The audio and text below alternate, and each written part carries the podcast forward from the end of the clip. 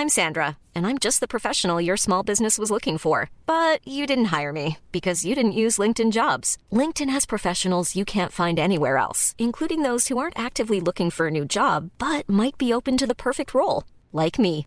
In a given month, over 70% of LinkedIn users don't visit other leading job sites. So if you're not looking on LinkedIn, you'll miss out on great candidates like Sandra. Start hiring professionals like a professional. Post your free job on linkedin.com/people today. Olá, amigos e amigas do saber. Neste episódio falaremos sobre Ernst Bloch, o filósofo da esperança. Bloch é um dos filósofos mais importantes do século XX mas ainda não teve uma recepção e uma divulgação tão ampla no Brasil quanto tem aqui na Alemanha. Um dos principais frutos de seu trabalho, no entanto, é bem conhecido na América Latina e trata-se da teologia da libertação. Nós não podemos pensar, é inimaginável a teologia da libertação sem as reflexões de Bloch, que é um filósofo, na verdade, marxista e ateu mas que faz um diálogo muito interessante com a religião, como nós vamos ver aqui neste episódio. Então, o que nós vamos fazer hoje é o seguinte: nós vamos apresentar inicialmente uma breve biografia do Bloch e, em sequência, três dos mais importantes temas de sua filosofia: os conceitos de esperança, de utopia e de ateísmo. Nós vamos tentar compreender o que é a utopia concreta de Bloch e mostraremos que a esperança não é meramente um sentimento, mas esperança é um ato racional e cognitivo. Explicaremos também, de maneira breve, a interessante afirmação de Bloch de que apenas um ateu pode ser um bom cristão e apenas um cristão pode ser um bom ateu. Parece um paradoxo, né? Só um ateu pode ser um bom cristão e só um cristão pode ser um bom ateu. Então vamos lá, acompanhe.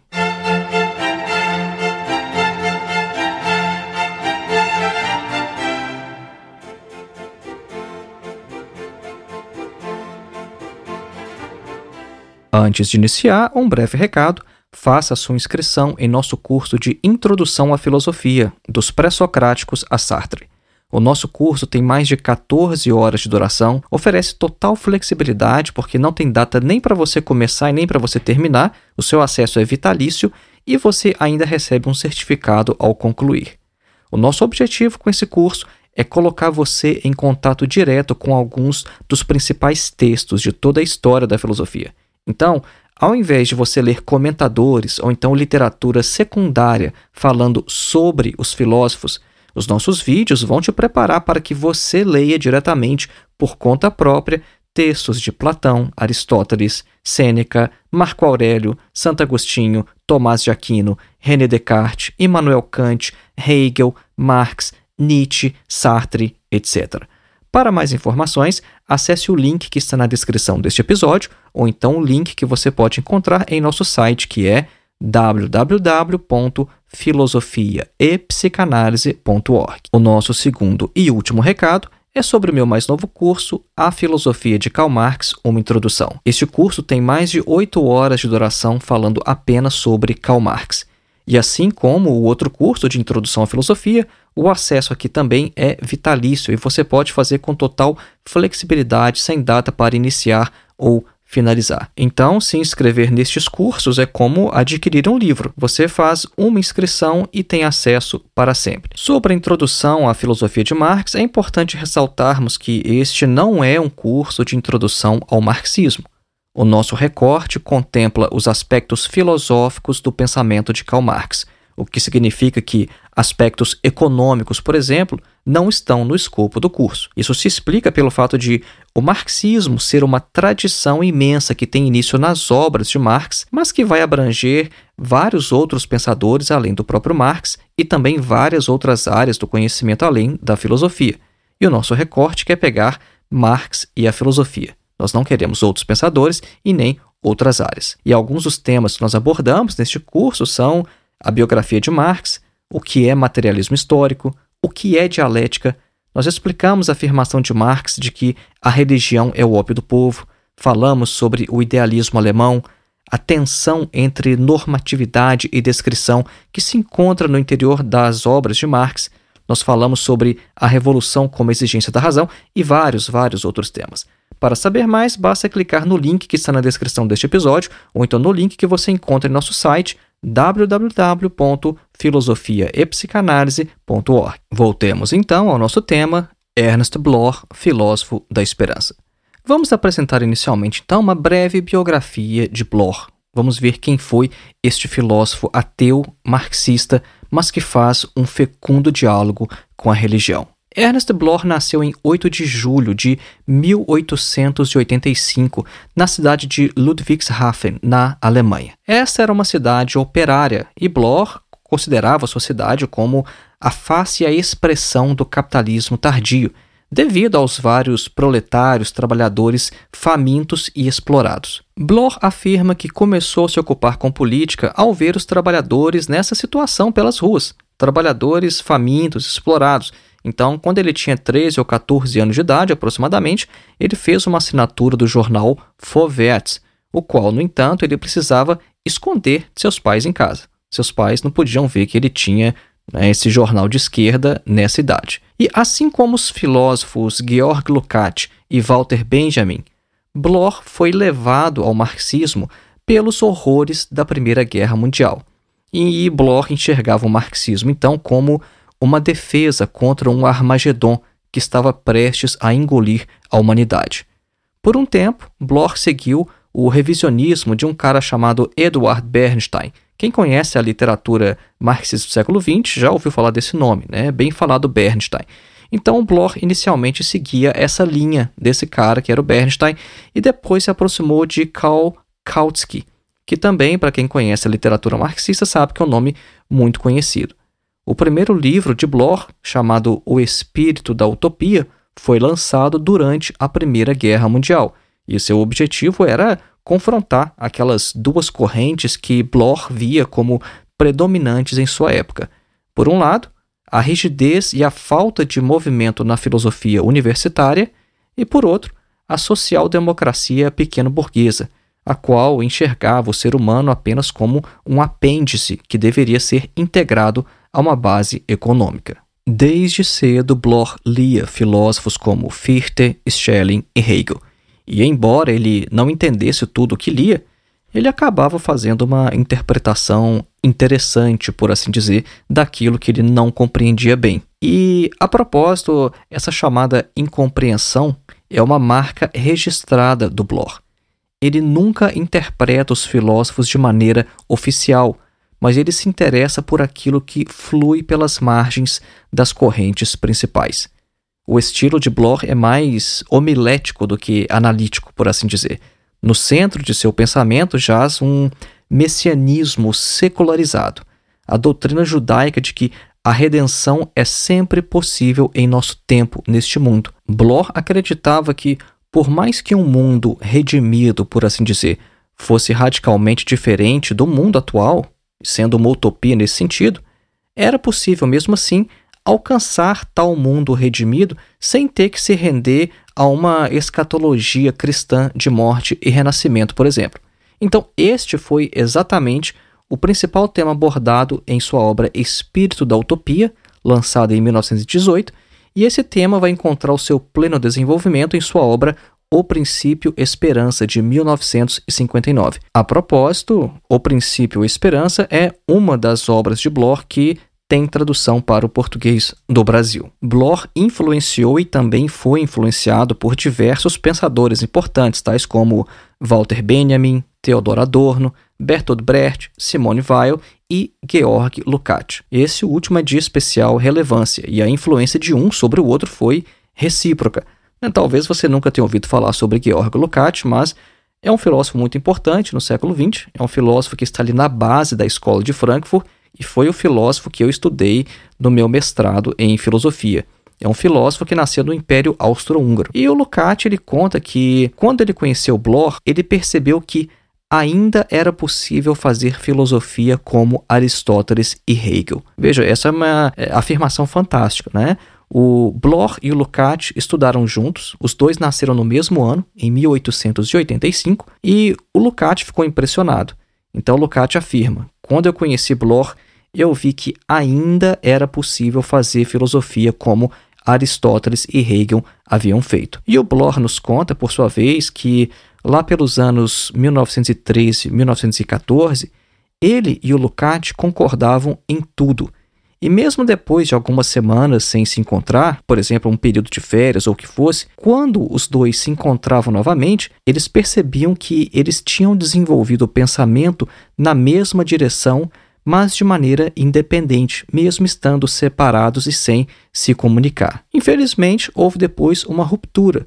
E Bloch acusa Lukács de não ter compreendido seu conceito de utopia. E o Bloch também, por sua vez, era contra o tipo de realismo que o filósofo húngaro defendia na literatura, porque o Bloch achava que ali faltava a dimensão utópica, e o principal ponto de contato entre ambos foi a problemática sujeito-objeto na fenomenologia do espírito de Hegel. Para fechar então essa parte biográfica de Bloch, o que, que nós podemos ainda dizer? Durante o período nazista, o Bloch se refugiou nos Estados Unidos e após a Segunda Guerra Mundial ele tentou se estabelecer na Alemanha Oriental Socialista, mas lá ele encontrou alguns problemas devido ao seu marxismo pouco ortodoxo. Em 1961, ele se muda então para a República Federal Alemã e passa o resto de sua vida em Tübingen, onde vem a falecer no ano de 1975. Ao contrário de vários outros filósofos de seu campo, Bloch se tornou uma influência muito além do marxismo, de modo que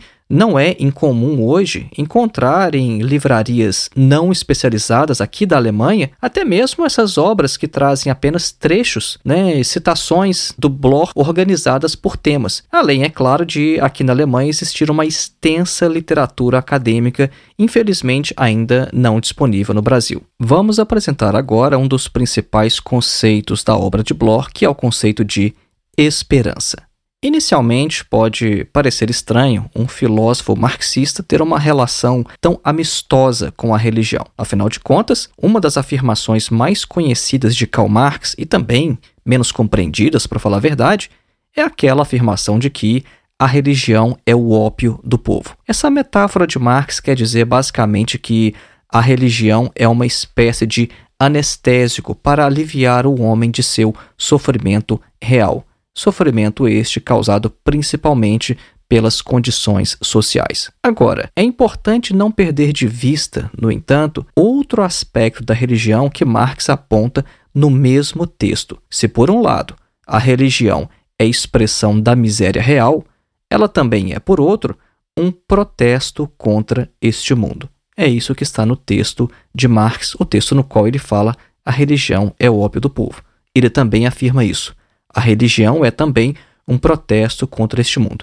Isso no sentido de que a religião é também o reconhecimento de que este mundo não é bom o suficiente e que o ser humano merece um destino melhor.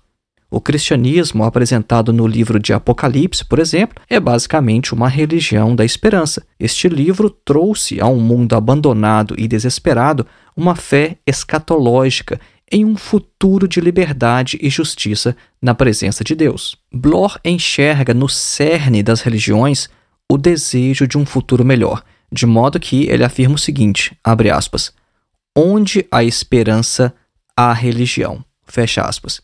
Uma afirmação interessante, né?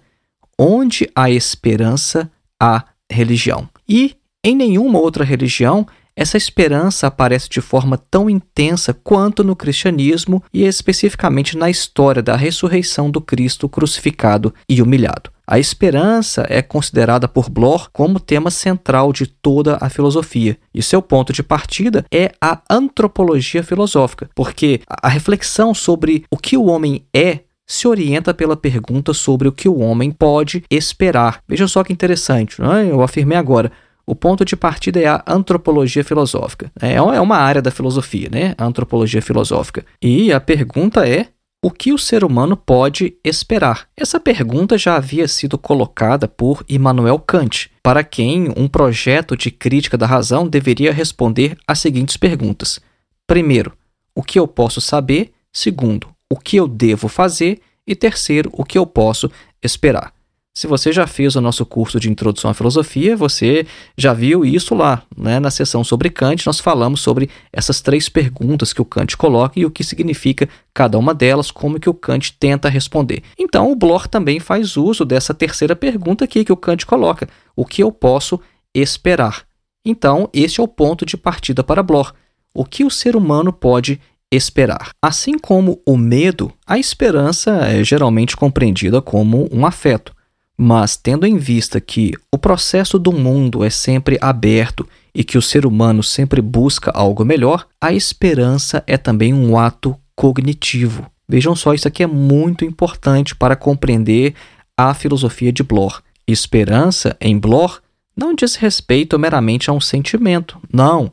A esperança é tomada de maneira filosófica. A esperança é um ato cognitivo. E o oposto da esperança, enquanto ato cognitivo, não é o medo, mas a lembrança. Bloch considera que a esperança se tornou um ato cognitivo a partir de Karl Marx, porque Marx, em sua crítica da economia política, apresenta a esperança como perceptível e também como substância da própria realidade, cujo momento racional se direciona no sentido de uma esperança de superação do mundo alienado. Então percebam que desde o início Bloch já liga a sua filosofia a filosofia de Karl Marx e ele vai refletir sobre a esperança tendo por base também o marxismo. A esperança não é, como nós já afirmamos, um mero sentimento. A esperança é uma característica definidora do ser humano. Nós somos movidos pela esperança desde as pequenas coisas do cotidiano até as maiores metas de nossas vidas. E é importante também aqui distinguir a esperança de Bloch tanto do mero desejo quanto de uma simples espera. Então vejam só, esperança no sentido de Bloch não é um mero desejo e também não é uma simples espera. O conceito ele é bem mais complexo. Além disso, a esperança é também algo que se aprende. Bloch toma como modelo aquela décima primeira tese de Marx a Feuerbach e vai fazer uma alteração interessante. Essa tese, né, caso você não conheça, não se lembre, é aquela que Marx fala o seguinte: os filósofos se limitaram a interpretar o mundo de diversas maneiras. Trata-se de transformá-lo. O Bloch vai pegar essa segunda parte e vai falar o seguinte: olha, trata-se de aprender a esperança. Bloch quer dizer com isso que a esperança é um afeto ativo, o qual exige ação por parte do indivíduo. Ser capaz de ter esperança não significa tolerar o mundo com paciência, mas intervir no processo através da ação. Então, ter esperança significa intervir no processo, agir significa praxis. Bloch é um filósofo que soa muito religioso para os ateus e muito ateu para os religiosos. Sobre a esperança, ele se pergunta o seguinte: a esperança pode ser desapontada? E ele responde: a esperança é desapontável. Caso contrário, não seria esperança. Ela se torna uma esperança provada através de tais experiências, mas ela permanece esperança contra todo o niilismo ao redor, pois o processo do mundo é aberto. Ele ainda não foi conquistado em lugar algum, mas também não foi frustrado. Então, a esperança para Bloch pode ser desapontada, mas isso não é motivo para a desesperança. A humanidade nunca perdeu a esperança em um mundo melhor. Nós vamos fazer agora a nossa clássica pausa musical, a fim de que você reflita e absorva o conteúdo exposto até este momento. Você vai ouvir a entrada para a Rainha de Sabá para dois oboés e cordas, do compositor alemão Georg Friedrich Händel, nascido em 1685 e falecido em 1759.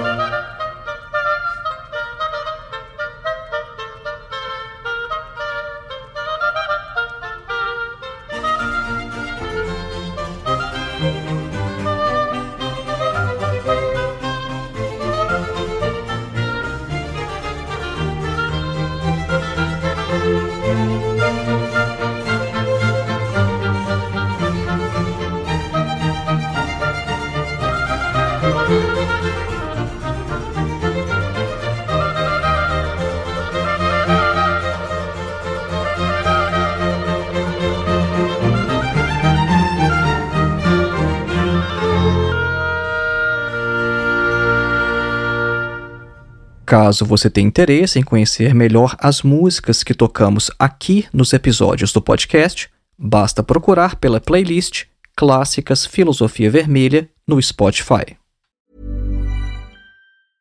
Hiring for your small business? If you're not looking for professionals on LinkedIn, you're looking in the wrong place. That's like looking for your car keys in a fish tank.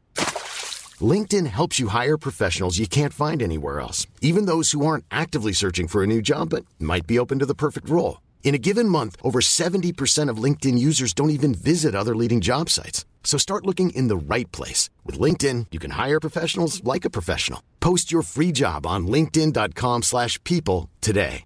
Everyone knows therapy is great for solving problems, but getting therapy has its own problems too like finding the right therapist, fitting into their schedule, and of course, the cost. Well, BetterHelp can solve those problems. It's totally online and built around your schedule. It's surprisingly affordable too. Connect with a credentialed therapist by phone, video, or online chat, all from the comfort of your home. Visit betterhelp.com to learn more and save 10% on your first month. That's BetterHelp, H E L P. Voltemos então ao nosso tema Ernest Bloch, filósofo da esperança. Antes do episódio, nós vimos inicialmente uma breve biografia de Bloch e depois sobre o conceito de esperança. Agora nós vamos avançar e falar um pouco sobre utopia concreta, que é um dos principais conceitos de Bloch. O termo utopia possui mais de um sentido. O conceito é geralmente interpretado como algo não realizável. Né? Quando você fala utopia, o que, que se associa? Ah, uma coisa que não é realizável, algo distante da realidade. Só que, etimologicamente, utopia significa apenas não lugar. O, em grego, é um prefixo de negação, no sentido de que o topos, e topos é lugar, o topos é um não lugar. Então, uma utopia, de maneira etimológica, é um não lugar. Não quer dizer algo que não pode ser realizado.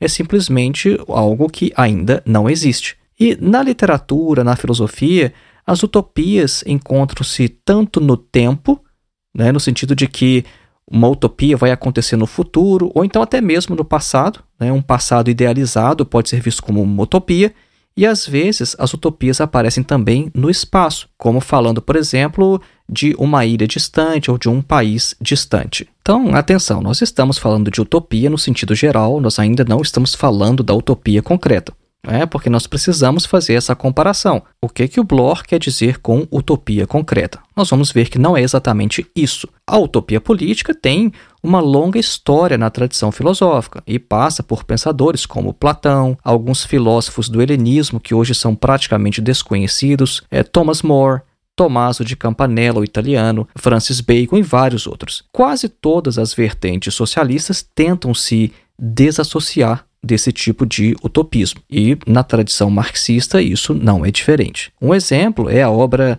do socialismo utópico ao socialismo científico, do Engels. Este é um dos esforços mais claros e explícitos de tentar distanciar o marxismo das utopias anteriores. E nessa obra, Engels compara diversas formas de socialismo e mostra por que a proposta dele e de Marx é científica e porque a proposta dele supera as correntes criticadas, isso é, as correntes socialistas utópicas anteriores. Falar de uma utopia, no entanto, não é falar de algo irrealizável, mas apenas de algo que ainda não existe.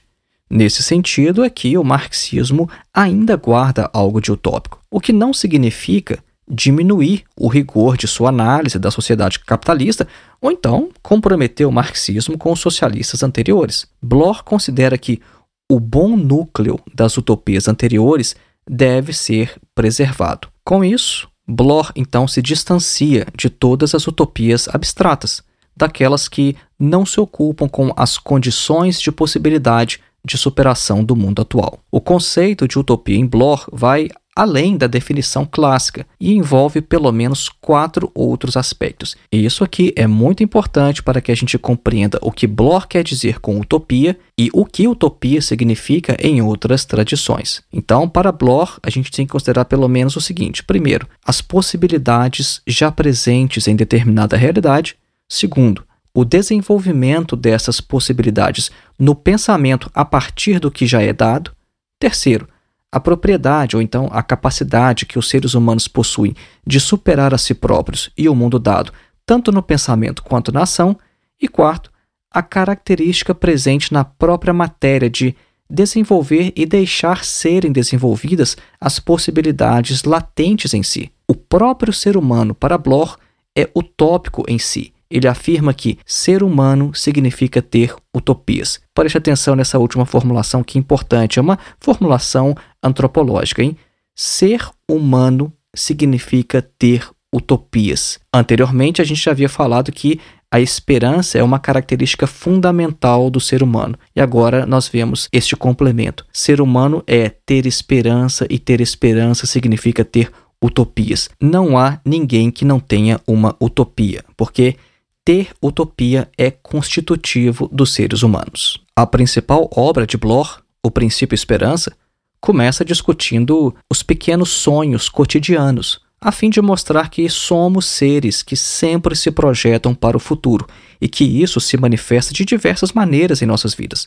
Todos nós sonhamos com um mundo melhor, com uma boa vida, e neste ponto a religião captura, mesmo que de forma mística, uma característica importante dos seres humanos, que é o desejo de uma vida melhor. E é por isso que Bloch realiza um grande diálogo com a religião.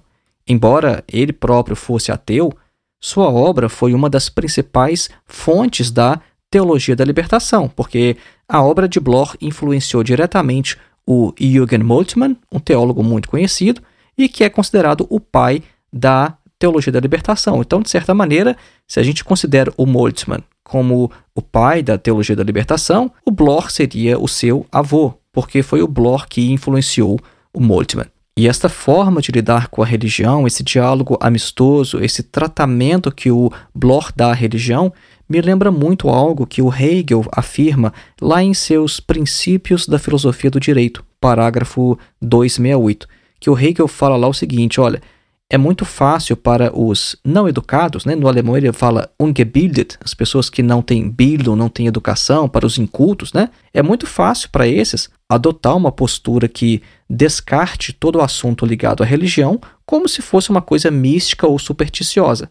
Agora, afirma Hegel, difícil mesmo é ser capaz de enxergar ali o bom, a necessidade interna e o que há de verdade. E eu vejo que o Bloch faz isso. Né? Bloch não quer simplesmente descartar a religião dizendo, ah, isso aí é coisa mística, isso aí é coisa supersticiosa. Não, eu sou muito gebildet, né? eu sou uma pessoa culta, não lido com religião. Hegel fala, é muito fácil afirmar isso. O difícil é você olhar para a religião e ver o que tem de bom ali, ver a necessidade interna e ver o que há de verdade, porque há algo de verdade na religião. Então, o conceito de utopia concreta para Bloch designa a possível mediação de desejos e pensamentos utópicos com as tendências reais. Isso significa observar os desenvolvimentos sociais, econômicos e culturais e ouvir as tendências e latências do que se anuncia como possível. O marxismo é, desde o início da obra de Bloch, o que ele entende por utopia concreta. A tradição iniciada por Marx é a primeira porta, um estágio em direção a uma situação em que exploração e dependência serão de fato eliminadas. Vamos avançar agora para o próximo tema, que é ateísmo. O que quer dizer ateísmo em Bloch? Porque dissemos que Bloch é um filósofo ateu, mas ele é um ateu que faz um diálogo muito interessante com a religião. O que Bloch entende então por ateísmo? Inicialmente é importante a gente salientar que não existe uma única forma ou tipo de ateísmo. A descrença em Deus pode se manifestar de diferentes maneiras, e em Ernst Bloch não é diferente. O seu ponto de partida é a negação da existência de um Deus pessoal transcendente e um Deus que oriente os rumos da história mundial. Só que isso é só o ponto de partida. A concepção de ateísmo em Bloch vai bem além disso. O ateísmo de Bloch é inseparável de uma humanização das esferas e poderes transcendentes, os quais foram frequentemente utilizados por toda a história de maneira ideológica pelas classes dominantes como instrumentos de opressão. Bloch se reapropria daquilo que é divino no próprio ser humano. Essa tarefa já havia sido levada a cabo por Ludwig Feuerbach. Só que o filósofo da esperança vai além de seu antecessor e busca trazer à luz o potencial transgressor e social revolucionário da religião. Vejam só, o projeto de Bloch é bem interessante. Né? O Bloch vai tentar trazer à luz o potencial transgressor e social revolucionário da religião. E isso tornaria possível moldar o processo histórico na direção de um reino da liberdade e da humanidade, tornando-o produtivo no sentido de uma utopia concreta a própria religião traz elementos ateístas em si. Isso fica claro no próprio título de uma das obras de Bloch, que é Ateísmos in Christentum, né, que traduzido seria algo como ateísmo no cristianismo. Vejam só que interessante, né? Ateísmo no cristianismo. Isso é, há elementos ateus dentro das próprias religiões. Bloch tenta então ressaltar tais aspectos analisando impulsos de libertação inerentes à religião e o objetivo de sua filosofia da religião é expor elementos utópicos para transcender este mundo deficitário, mas transcender sem transcendência. Isso também é muito importante na filosofia de Bloch. É transcender sem transcendência. Então vamos ver na prática né, como é que Bloch faz algumas leituras, principalmente do cristianismo. No Antigo Testamento, por exemplo, o que mais interessa a Bloch é a história do Êxodo, a saída dos israelitas de uma situação de pobreza e servidão e sua peregrinação por uma terra prometida é vista por Bloch como uma canção de triunfo de uma classe oprimida e rebelde. Por muitos anos no deserto, aquela comunidade não tinha ricos e pobres e tornou-se posteriormente parte do inconsciente coletivo dos israelitas e principalmente de alguns de seus profetas, tais como Amós e Isaías. No contexto do Antigo Testamento, profecia não significa exatamente prever o futuro ou predizer o que acontecerá. Não, profecia no Antigo Testamento quer dizer principalmente anunciar a lei e exigir o seu cumprimento.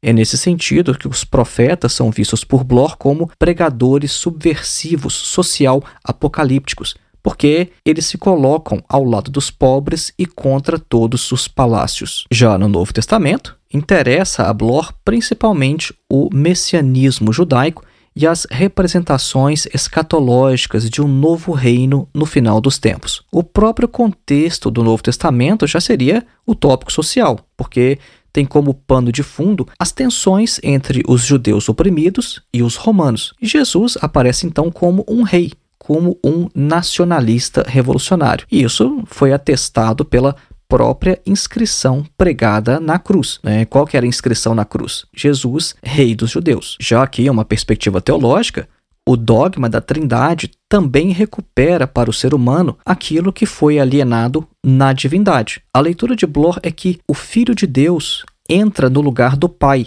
e aquele que olha para Jesus está vendo o próprio Deus, o qual é um ser humano. Então, na Trindade, um homem entra no lugar da transcendência, o que para o judaísmo do tempo de Jesus era uma blasfêmia. E é por isso que Bloch faz uma afirmação muito interessante na obra Ateísmos in Christentum, né, ou Ateísmo no Cristianismo. Ele fala o seguinte, abre aspas: "O melhor da religião é que ela produz hereges." Fecha aspas. Que afirmação interessante, né? O melhor da religião é que ela produz hereges. E é também neste sentido que Bloch faz aquela clássica afirmação que nós mencionamos no início deste episódio. Abre aspas. Apenas um ateu pode ser um bom cristão. Mas isso também é certo. Apenas um cristão pode ser um bom ateu. Fecha aspas. Então vejam só que interessante, né? Mais uma vez, apenas um ateu pode ser um bom cristão, apenas um cristão pode ser um bom ateu. E Bloch afirma, olha, de outra maneira, como poderia o Filho do Homem ter se declarado igual a Deus? Então, a negação de Deus na transcendência e sua presença em um ser humano foi o que Jesus fez, o que pode ser considerado de certa maneira como uma negação de Deus ou ateísmo. E Bloch ainda afirma o seguinte, olha, não é por acaso que os primeiros mártires, eles eram chamados no pátio de Nero de ateus ou ateoi. Interessante, né? Os primeiros mártires cristãos eram chamados de ateus. E por quê? Olha, quando o Filho do Homem se manifesta e diz: Bom, aquele Deus da transcendência sou eu, isso é uma negação da transcendência, é uma forma de ateísmo. Então, o que seria o ateísmo? Seria o abandono de um Deus por parte do homem, como Feuerbach pensava? De modo que o homem e Deus se tornem apenas um? Se assim for, então o ateísmo seria a mais alta mística divina afirma o Jürgen Moltmann. Se o ateu destrói todas as imagens, tradições e sentimentos religiosos em si, os quais o unem de maneira ilusória com Deus, então o seu ateísmo pode ser considerado, de certa maneira, como teologia negativa. É uma forma bem dialética de enxergar a relação entre religião ou crença em Deus e ateísmo. Bloch traça então paralelos e identifica o que há de comum entre religião, arte, ciência e literatura. Você já parou para pensar sobre isso? O que haveria em comum entre religião, arte, ciência e literatura? Bom, segundo Bloch, todas podem ser vistas como formas de articulação cultural com as quais os seres humanos buscam superar seu presente em direção a uma nova terra, a fim de alcançar ali aquela desejada pátria adequada à sua essência. Pense bem, quando nós vamos para o campo da arte, da literatura, quando a gente assiste um filme, por exemplo. Por um momento, a gente está participando de um outro mundo, um outro universo, uma realidade que não é a nossa. Nós conhecemos os personagens que não são pessoas reais, mas que existem apenas ali naquele mundo que é o mundo da imaginação e nós somos transportados completamente para esse outro mundo. Então a arte faz isso, a literatura faz isso, né? Você lendo um livro, você vendo um filme, você está em um outro mundo possível. E a religião também faz isso. Então, para fechar esse ponto, ateísmo e humanidade verdadeira são dois aspectos de uma mesma realidade. Compreendido de maneira ateísta, o cristianismo envolve uma utopia do reino. Não obstante o cristianismo deslocar isso para um além-mundo, para uma outra realidade, para um pós a morte. Mas ele faz isso, ele envolve uma utopia do reino. E o teólogo Jürgen Moltmann afirma que a filosofia de Bloch identifica uma origem comum para a religião e para a revolução e traça então seus objetivos futuros paralelos. O que nós vimos então neste episódio foi basicamente isso. Nós iniciamos apresentando uma breve biografia de Bloch, depois nós falamos sobre esperança, depois sobre utopia concreta e depois sobre ateísmo. Lembrando mais uma vez, faça sua inscrição em nosso curso de Introdução à Filosofia, dos Pré-Socráticos a Sartre. O link para o nosso curso se encontra na descrição deste episódio, assim como o link para o meu mais novo curso, A Filosofia de Karl Marx, uma introdução. Você pode ter mais informações acessando também o meu site www.filosofiaepsicanalise.com e se você acha que a internet é um lugar melhor com o nosso trabalho do que sem ele, considere ser um dos nossos apoiadores através da plataforma Apoie-se. O link está na descrição deste episódio, ou então fazendo uma contribuição através de nossa chave Pix, que é o nosso endereço de e-mail, filosofiavermelha.gmail.com. Um grande abraço e até o próximo.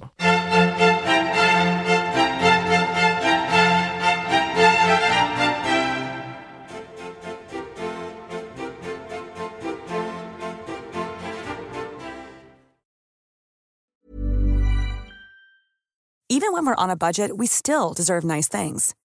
Quince is a place to scoop up stunning high-end goods for 50 to 80% less than similar brands. They have buttery soft cashmere sweaters starting at $50, luxurious Italian leather bags, and so much more. Plus, Quince only works with factories that use safe, ethical, and responsible manufacturing. Get the high-end goods you'll love without the high price tag with Quince. Go to quince.com/style for free shipping and 365-day returns.